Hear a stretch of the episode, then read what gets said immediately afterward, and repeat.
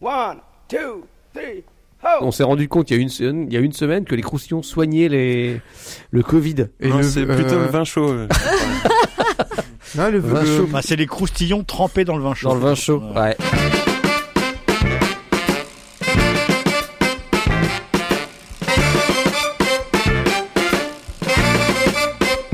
Bonjour tout le monde, vous écoutez Pause Vélo, l'émission dédiée au vélo utilitaire, l'émission qui veut rendre tout le C'est la première émission de 2022 et on vous souhaite à toutes et à tous une excellente année. Bonne, Bonne année à tous. Bonne année. Comment ça va Sylvain? Ça va super Eric, merci et toi? Eh ben oui, ça va. Euh, ouais ouais, je fais le checking. Ouais, ouais, tout va bien, tout va bien. Oui, ça va Céline, Oui, très bien, très très très bien.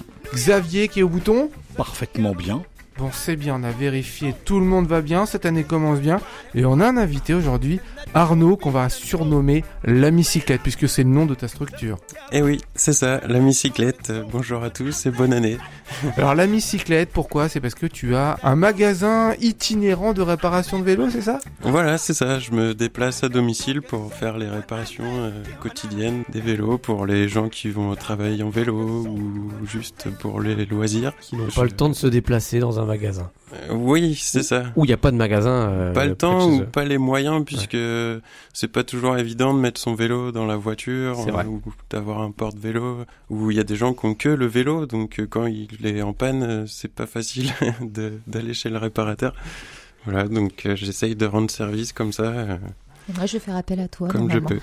Tu vas venir voir mon T'es en panne. Euh, oui. Euh, énergiquement. Eh ben.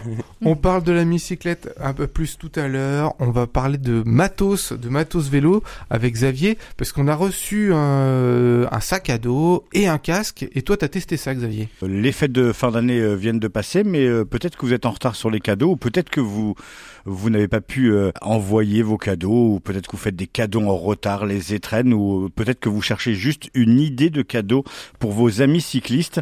Et euh, moi, je suis assez gadgeto fan ou gadgetophile, ce que vous voulez. Euh, régulièrement, je, je vais sur le net pour euh, chercher euh, ces petits gadgets qui peuvent servir à nous qui faisons du cyclisme et euh, qui nous baladons. Et euh, je suis tombé sur une marque française qui propose de l'éclairage et des casques pour vélo. Ça s'appelle Cosmo Connected. Et on va voir euh, que derrière Cosmo Connected, il y a un beau partenariat puisque le cofondateur et le président n'est autre que Romain Afflelou fils d'eux, voilà. Il propose des casques connectés. Alors, c'est pas le casque qui est connecté, c'est la lumière qui s'accroche au casque qui est connecté. Cette lumière peut s'enlever du casque et se fixer à d'autres endroits du vélo. Elle peut se fixer sous votre selle ou euh, sur votre sac. Ouais, Mais euh, il y a un casque qui est fait pour, il y a l'emplacement pour euh, la lumière. Du coup, la lumière, elle est vraiment bah, au niveau de votre tête. Donc, vous ne pouvez plus ne pas être vu par les gens qui sont en voiture. Il n'y a plus d'excuses pour ne pas voir une lumière qui clignote et qui clignote bien, qui fait office de clignotant. Et ça, c'est génial. Donc, vous avez une petite télécommande euh, sur votre euh, guidon pour tourner à droite et à gauche. En plus, il est connecté. Vous téléchargez l'application gratos et sur votre téléphone, vous avez vos trajets qui s'affichent. Vous pouvez les partager. Vous pouvez regarder ce que vous faites comme trajet. Et l'autre euh, plus absolument génial, c'est que lorsque vous, vous créez un compte sur le site euh, Cosmo Connected, eh ben, vous avez la possibilité de rentrer une personne à prévenir en cas de chute puisque le casque et la lumière détectent les chutes. Même si votre téléphone est cassé, bien, il y a quand même en quelques millisecondes un signal qui est envoyé et du coup, vous êtes géolocalisable. Ça s'appelle Cosmo Connected. Il faut surveiller cette marque car depuis début décembre, vous pouvez précommander des lunettes connectées. Alors ça, c'est une révolution. Euh, J'ai vu un petit sujet là-dessus. Alors c'est pas à la portée de toutes les, bourses puisque la paire de lunettes vaut dans les 500 euros, mais c'est maintenant ce qu'on appelle les lunettes qui vont arriver tête haute comme dans les voitures, c'est-à-dire que vos lunettes sont connectées et au lieu de baisser votre tête pour regarder votre smartphone votre montre connectée, eh bien en fait tout est affiché à l'intérieur de la lunette, votre vitesse, votre euh, si vous mettez vos clignotants, votre navigation, votre rythme cardiaque et puis pour changer les différents affichages de ces lunettes, il y a juste à passer une main devant la vitre et on change l'affichage à l'intérieur. Ça permet d'avoir la tête haute. Quand tu dis lunettes, en fait, c'est des visières, hein, c'est Non ça non, c'est vraiment une paire de lunettes. D'accord. Euh, ils ont, ils vont avoir un, une sorte de partenariat avec euh, Afflelou, hein, bien sûr. Eux, ils font des casques avec des visières, donc on peut très bien imaginer que dans le futur, leur visière et leur casque soient connectés. Mais là, c'est une paire de lunettes. Comme tout est miniaturisé, ça ressemble à une paire de lunettes. Il y a juste un petit outillage dans l'œil droit à l'intérieur qui projette en fait sur le verre toutes les informations dont vous avez besoin. Donc voilà, ça s'appelle Cosmo Connected.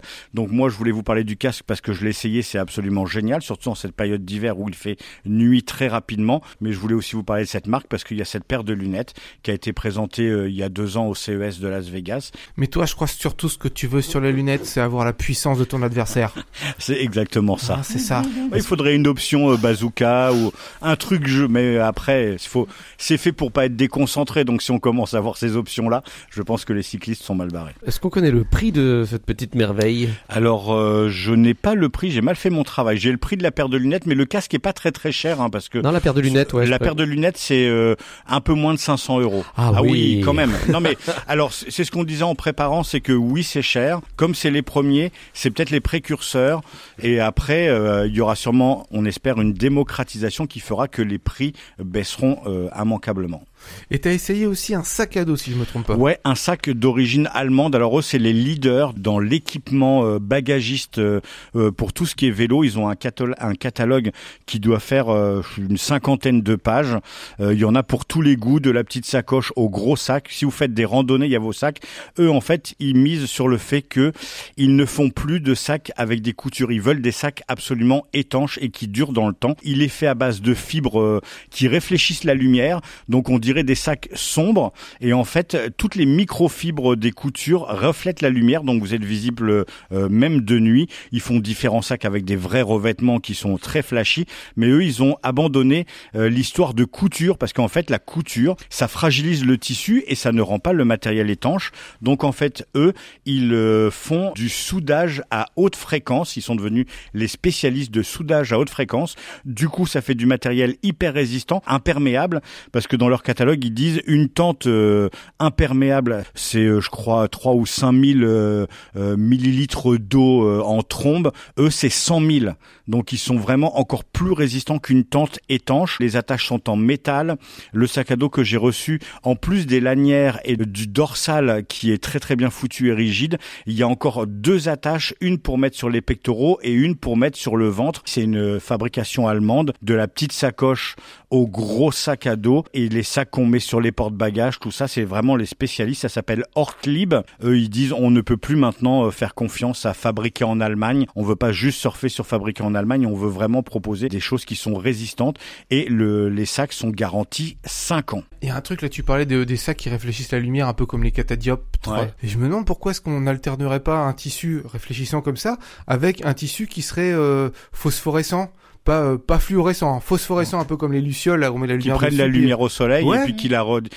Euh, je sais pas si ça tient dans le temps le phosphorescent. Combien de temps euh, ton ton objet il reste phosphorescent en fait après avoir pris la lumière? Alors je sais pas, mais alterner les deux, tu vois, j'en sais rien. Je vois, j'ai un Alors- t-shirt qui a ça, et c'est vrai que quand, quand je me couche le soir, je, je vois qui sur mon torse avec la lumière qui réfléchit. Il est glow in the dark? Ouais. Et Pareil ça, avec cool. mon caleçon, mais bon, ça. Ah oui, t'as le caleçon qui est. Et, et sur ces sacs, il y a plein d'emplacements pour accrocher vos lumières en plus. C'est-à-dire que bah, moi, pareil. moi, je, je, je rêve d'être un sapin de Noël sur mon vélo. Je, je- non mais si, je vous assure. Moi, quand je roule en vélo de nuit, je veux qu'on me voit. Je veux pas entendre un automobiliste qui me dit je vous avais pas vu. Ça m'est déjà arrivé, je vous assure, Ouais. avec un éclairage vélo euh, basique euh, qui marche bien. J'ai déjà eu affaire à des conducteurs qui disaient je vous avais pas vu. Je fais c'est juste pas possible. Je fais dans les 100 kilos euh, et quand j'ai de l'éclairage, je peux pas être pas visible. Donc moi, je rêve d'être un sapin de Noël quand je circule de, de nuit.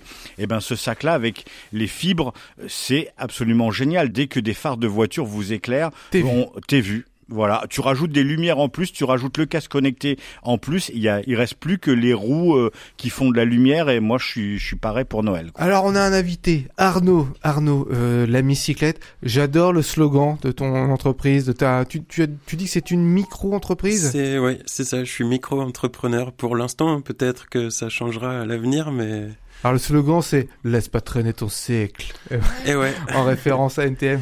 Oui. Alors ce qui est original avec toi c'est que tu es réparateur cycle au fin fond de la campagne dans un village de 300 habitants si je dis pas de bêtises, même À peu pas près. peut-être. Ouais. Et la première ville elle est à 20 km. Et tu te déplaces en vélo pour intervenir sur le, sur le Non. vélo? Non. C'est pas vrai. Non, quand même. Euh, Non, non, faut tout le matos. C'est pas impossible, hein, mais faut ouais, faut beaucoup de matos, donc. euh, Bah avec un vélo cargo électrique. Oui, oui, bah, Ah c'est, ce serait possible, effectivement. Et du coup, tu, ouais, tu tournes quand on, on, on t'appelle, toi tu vas à droite à gauche et puis tu viens réparer les vélos des gens qui peuvent pas se déplacer. Voilà, c'est ça. On m'appelle, euh, je viens, je fais un diagnostic et un devis euh, gratuit sur place. Et puis si c'est ok, euh, en général, je fais les réparations dans l'heure. Si c'est des changements de câbles, patins de frein, pneus, chambre à air. Si j'ai pas les pièces euh, avec moi, je Tu reviens. Alors soit j'emmène le vélo, puis je commande les pièces, je le répare et je le livre euh, après quelques jours plus tard. Soit je repasse avec les pièces et même chose, je le fais dans l'heure. euh.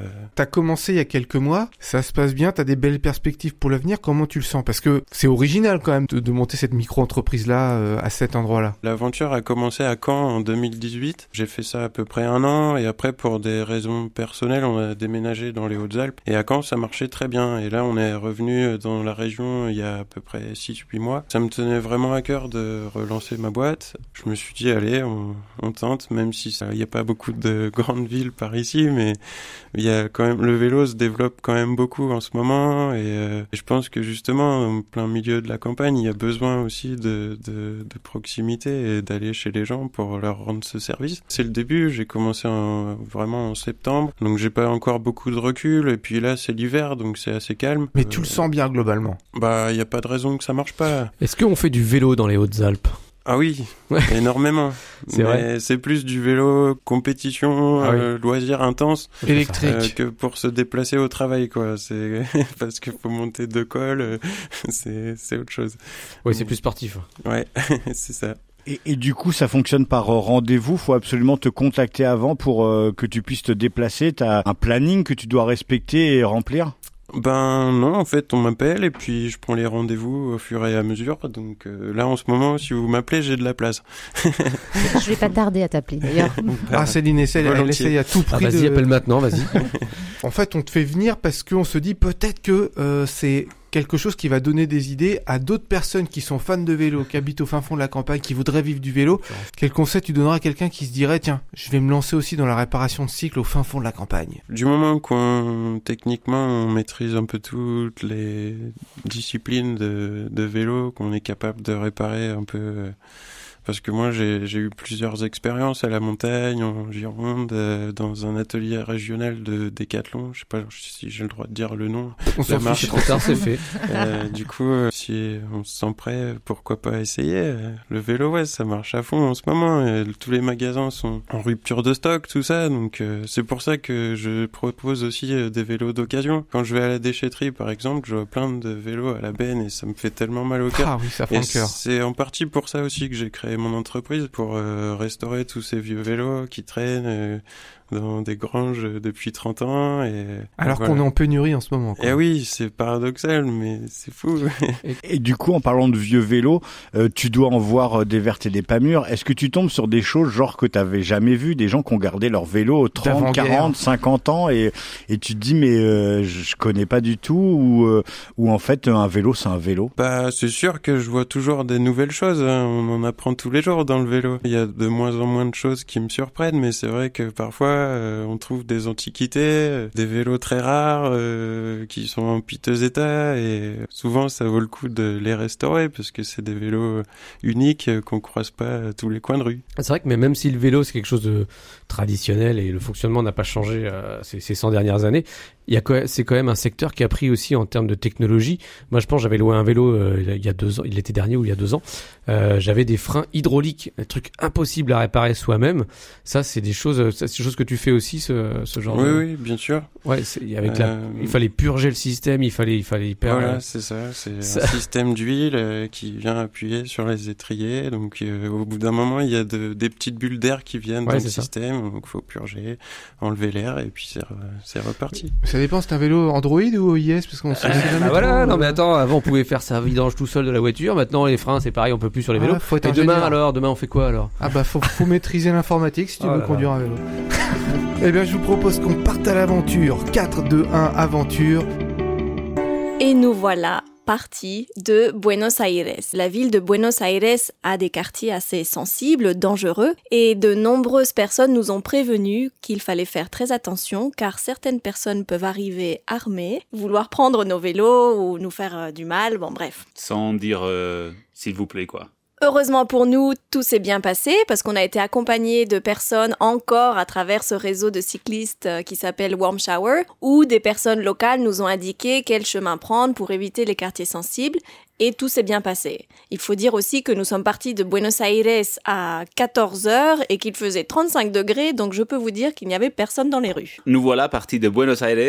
La destination, c'est la, bah, la cordillère des Andes, euh, qui est tout à l'ouest du pays. Et en ligne droite, c'est euh, un petit peu plus que 1000 km depuis Buenos Aires. Et il faut dire qu'il faut vraiment aller en ligne droite parce que voilà, c'est c'est la pampa, c'est tout plat, c'est tout droit. Et en programmant tout ça, on s'est dit, bon, on va faire euh, une centaine de kilomètres par jour. Et euh, on n'est pas super en mathématiques. On s'est dit 1000 divisé par euh, 100, ça fait plus ou moins 10. Donc on s'est dit, allez, avec des pauses, deux semaines, et on est à San Rafael. Et en fait, bah pas du tout. On a vachement galéré. Il faut dire que la province de Buenos Aires a beaucoup de trafic, il y a beaucoup de circulation et que les conducteurs ne sont pas vraiment attentifs aux cyclistes. Donc on a essayé 5 km d'une voie assez fréquentée. En plus, il faut savoir qu'il n'y a pas du tout de bas-côté. Donc euh, au bout de 5 km, eh ben, on est vite parti. Et on a pris comme alternative des petites routes qui sont en fait des chemins de terre. Alors, c'est bien, ça peut être sympa, mais ce qui se passe, c'est que ces chemins de terre, lorsqu'il pleut, ben, ça devient un vrai terrain de boue.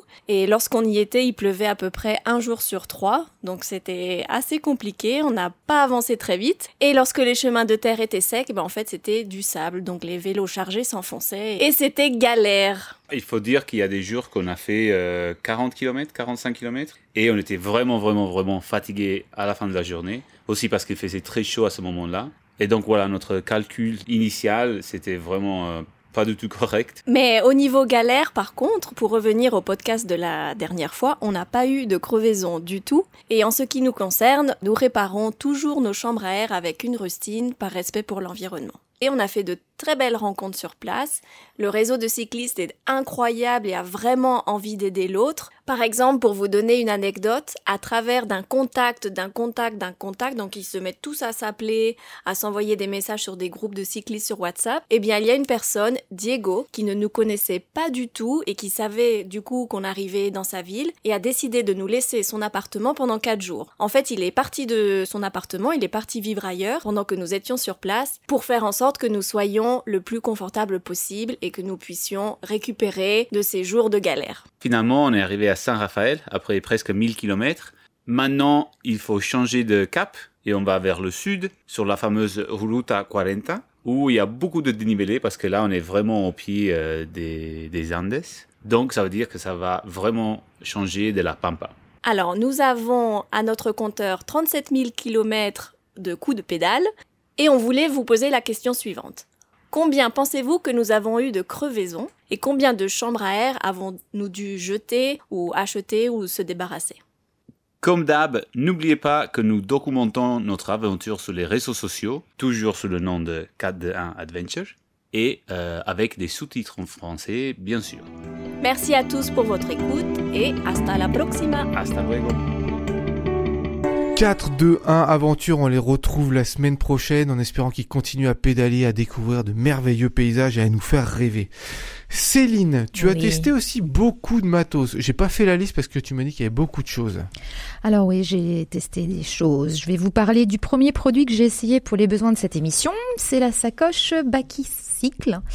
Alors déjà, elle se pose super facilement car elle s'attache au porte-bagages avec deux boucles à clipser. On peut pas faire mieux pour toutes les femmes un peu gauches comme moi. Ensuite, elle est très pratique car elle s'adapte au volume que vous voulez y mettre. J'y ai mis ma valisette pour mon activité manuelle, un carton avec un, porte, un poste de radio, mon sac à main Besace qui ressemble plus à un gros sac de voyage avec mouchoir, pochette à masque, baume à lèvres, bonbons, gros portefeuille, carnet d'hiver, crayon, etc. etc. Partez en vacances là, non? Yes. Car on sait tous que les femmes ont des sacs remplis de choses qui ne servent à rien et qu'elles sont bordéliques. On, est en train de frôler le sexisme. Ouais, ouais, faut que je fasse gaffe, hein. faut que je fasse Encore. gaffe. La sacoche baggy cycle m'a sauvé à plusieurs reprises quand j'avais des choses encombrantes. Donc pour moi, c'est positif. Le deuxième objet que j'ai essayé pour le bien de la communauté Je, cycliste. je vais couper Céline euh, pour compléter euh, cette sacoche, parce que Ouais. c'est- c'est moi qui en ai fait la demande Ouais. pour toi. Yes, Euh, et ils font la publicité, ils mettent carrément une vé- un vélo. Un en fait, vélo vous pouvez mettre la roue de, de vélo pour transporter un vélo en Ou- panne pour ou- aller chez ouais. l'ami cycliste. Mais eux, ils mettent carrément une guitare. Ouais. Et pas juste la guitare. L'étui de guitare, il tient debout dedans. C'est pour vous dire euh, vraiment le volume que vous pouvez mettre dans, dans cette sacoche. C'est super impressionnant. Oui, oui. On... Alors Céline est en train de montrer les images au micro, Ouais. mais le micro il filme Je sais, pas. mais, Mais c'était pour vous. on mettra dans, Oh. dans C'était l'émission. pour vous. Alors le deuxième objet que j'ai essayé pour le bien de la communauté cycliste, c'est le gilet signalétique avec manette. Pour la femme peu pragmatique que je suis, il me faut un système simple qui se recharge facilement. Et là c'est le cas. C'est un port USB, il me faut une prise et un adaptateur secteur et le tour est joué. En revanche, moi, j'ai eu beaucoup de mal à l'utiliser car je n'avais pas à penser, euh, je n'arrivais pas à penser en fait à appuyer sur la manette pour prévenir que je tournais à gauche ou à Ah, droite. t'avais le réflexe de mettre le bras. Bah en fait, comme je fais attention aux gens qui arrivent en face de moi dans certaines rues, euh, bah penser à la manette en même temps, non, j'ai j'ai laissé tomber. Donc euh, je pense que c'est mon côté féminin qui ressort et je ne peux pas Oh là faire là deux là choses ça en même temps. cumule, Ça cumule. Ouais, je suis un peu popote parfois comme fille. Hein. En fait, sur mon vélo, j'ai besoin d'être vue par les autres usagers de la route et c'est pour cela que je n'ai pas été convaincue par le produit. Je garde ma lampe poitrine que les sportifs utilisent quand il fait nuit pour courir. Les voitures me voient aussi bien de face que de dos et j'ai moins peur car on sait tous que les femmes sont des chochottes peureuses. Oh là là là là. Enfin, j'ai deux autres produits dont je voudrais vous parler. C'est mes équipements de pluie. Alors, mon pantalon Kawaii d'Intersport qui s'adapte à toutes les tenues à mettre par-dessus son pantalon, qui s'enfile facilement. On dirait bibendum, mais au moins j'arrive sèche d'un point A à un point B quand il pleut. Et ma cape de pluie de chez Nature et Découverte avec des petites fleurs pour faire style la petite maison dans la prairie. Euh, et ben, elle, c'est pas super super, hein, c'est pas au point. On se demande presque si les concepteurs sont déjà montés sur un vélo par prise au vent. Euh, c'est impressionnant, euh, t'avances plus déjà, à la manière de Batman, tu sais, qui descend d'un building euh, à Gotham City. Une capuche à fond pour que celle-ci reste sur ma tête, bah, je suis obligée de la, de la serrer complètement. L'eau coule sur mon visage, mes yeux, je ressemble plus à un panda qu'à Laura Ingalls dévalant les champs de fleurs. Donc voilà, j'ai pas été convaincue par ce produit. C'est dommage que esthétiquement, il est sympa, il est plein de petites fleurs. Moi, j'aime bien ce côté un peu printanier. Bah voilà, c'était mes produits. J'ai préparé cette chronique en pensant à un commentaire laissé dans l'épisode numéro 107 sur le, le ou la vélo mobile. Je serai sexiste. En lisant mon texte, euh, j'espère que la personne qui a écouté euh, va mieux et qu'elle n'est pas devenue sourde. Voilà. Rebelle-toi, Céline, We rebelle-toi. can do it, les filles. Mais c'est fou qu'une fille soit traitée de sexiste. Ben ça, alors ça, c'est fort. hein. veux, Si, si, ça. Existe. Ça existe Ça bien existe, sûr. mais bon. euh, Des filles anti-filles. vraiment. Allez regarder la dernière série de Blanche Gardin. Ah oui, c'est vrai, ouais, ouais. Alors, Sylvain, euh, on a un problème alors. Je vais vous parler aujourd'hui d'un sujet difficile, un sujet tabou dans le monde moderne qui pourrait hélas renverser euh, l'ordre établi et même déformer l'image immaculée que vous avez du cyclisme. Alors non, je ne vais pas vous parler de dopage dans le cyclisme professionnel, un sujet vu, revu et corrigé. Ne comptez pas sur moi pour vous parler du vélo banditisme qui consiste à braquer des banques à l'aide d'un vélo bélier avec course poursuite effrénée dans les rues à presque 40 km heure. On en a déjà vu. Je ne vais pas non plus vous parler de vélo fétichisme, cette pratique nouvelle qui consiste à se frotter le corps au cadre et à la selle du vélo, dans le but de combler un manque affectif évident. Cela dit, le sujet qui nous anime aujourd'hui n'est pas très éloigné puisque nous allons parler de l'ACA, l'association des cyclistes anonymes, un groupe de paroles qui souhaite mettre en lumière un nouveau fléau, le toxyclisme. Eh bien oui, le toxyclisme, qu'est-ce que c'est? Vous avez peut-être une petite idée autour de la table? Non, vous êtes peut-être vous-même déjà contaminé Parlons-nous ici euh, carrément d'une pandémie. Y aura-t-il un vaccin pour soigner ce mal? Plutôt qu'une explication pseudo-scientifique, je vous propose d'écouter les témoignages qui vont suivre pour que vous preniez bien compte de la gravité de la situation. À ma gauche, au micro, j'ai une première personne qui souhaite témoigner, qui témoigner, pardon. C'est à vous. Bonjour, euh, je m'appelle Robert. Bonjour Robert. Alors, euh, Robert, vous êtes toxycliste. Expliquez-nous. Bon bah moi j'étais normal, hein. j'avais une Audi, euh, il était pas question que je fasse 20 mètres à pied, je me garais sans problème sur les pistes cyclables, bah, j'étais comme tout le monde quoi. Jusqu'ici Robert, rien d'anormal, poursuivez. Ouais puis ça a commencé, bah je me souviens, c'était un dimanche, balade en famille à vélo, ah c'était comme un shoot. Hein. Tout le monde était heureux, pour les gosses c'était formidable. vous pouvez pas impliquer les enfants là-dedans. Hein. Ouais je sais, je sais, bon moi j'ai fait le con, je, voilà, les enfants ils sont partis, voilà, je, voilà. Mais une semaine plus tard, bah on recommençait. Oh, c'est dégueulasse. S'il vous plaît, Xavier, euh, laissez parler euh, Robert. Et puis, bah, de chaîne en pignon, bah, je me suis retrouvé un beau matin à aller au travail. Travail en vélo, quoi. J'ai pas vu venir. Ça a été l'escalade. Euh, un an après, j'ai revendu l'Audi, quoi. Mais j'ai fait le con et je vais m'en sortir. J'espère que tout ça sera bientôt derrière moi. On vous comprend, Robert, on sent toute l'émotion. On vous remercie pour ce témoignage poignant. On sait tous hein, ici que c'est pas facile. Euh, autour de la table, avez-vous euh, quelques conseils pour Robert, Xavier, peut-être? Ah bah oui, effectivement. Hein. Euh, pour aller trop vite et éviter la rechute, peut-être commencer par regarder les pubs pour les voitures à la mi-temps des matchs de foot et pourquoi pas aller plus loin en regardant l'émission Turbo sur M6 par période de 10 minutes avant 30 minutes de pause entre chaque. Eh ben c'est un c'est un sage conseil que vous lui donnez Xavier. Merci beaucoup. Je vous propose d'enchaîner avec le témoignage suivant. Nous accueillons maintenant Stéphanie qui n'a pas non plus une histoire facile. Stéphanie, on vous écoute. Vous vous définissez également comme toxicliste. Je m'appelle Stéphanie. Bonjour, Stéphanie. Alors, euh, dans ma famille, on a toujours été cycliste. Ah, ça commence mal. S'il vous plaît, Xavier, euh, laissez-la parler. Oui, donc bah balade à vélo, travail à vélo, vacances à vélo. Ah oui, quand même. C'est parti d'une initiative personnelle ou c'est issu de l'éducation euh, de vos parents? Non, non, c'est parti de mes parents. Ils voulaient tout faire à vélo.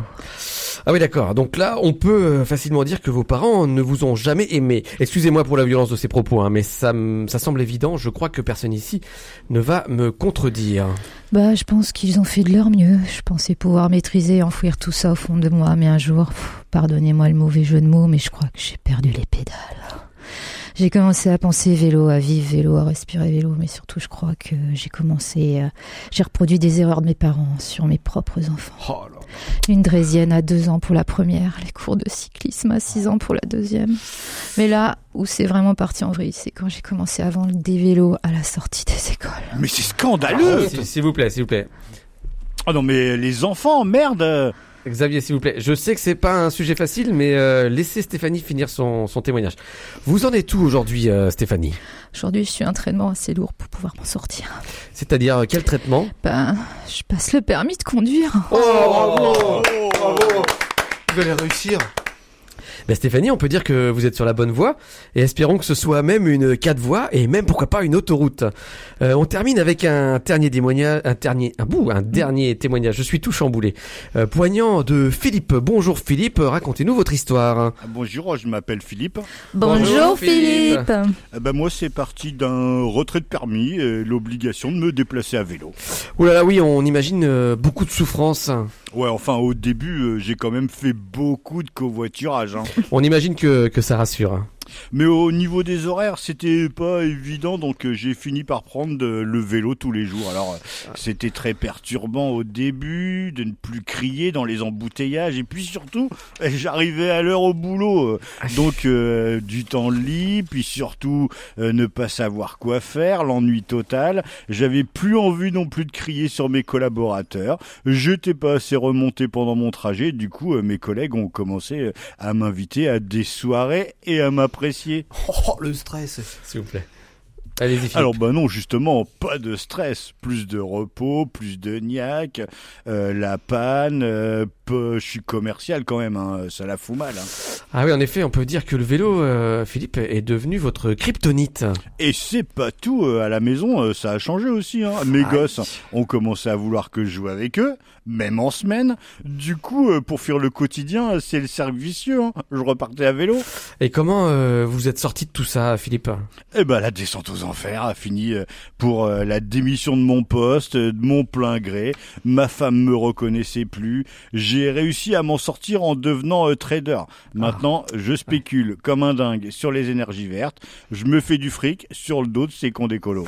Histoire euh, qui euh, finit bien. Donc, euh, eh bien, écoutez, j'espère que ces histoires vous permettront de déceler à temps les premiers symptômes de ce fléau qui est le toxiclisme. Merci Philippe, merci euh, Stéphanie et merci euh, Robert. Vous avez peut-être reconnu un proche ou carrément vous-même dans ces témoignages. La semaine prochaine, nous aurons de nouveaux témoignages et notamment celui de Patrick, responsable voirie dans sa ville, qui a commencé à installer des pistes cyclables partout dans la ville et même au milieu des ronds-points. Ouais, mais je me suis rattrapé, hein. J'ai converti les pistes cyclables en, en voies partagées, vélo et camion. Hein, des belles pistes camionnables. Hop, hop, Patrick, on attend la semaine prochaine pour vos témoignages.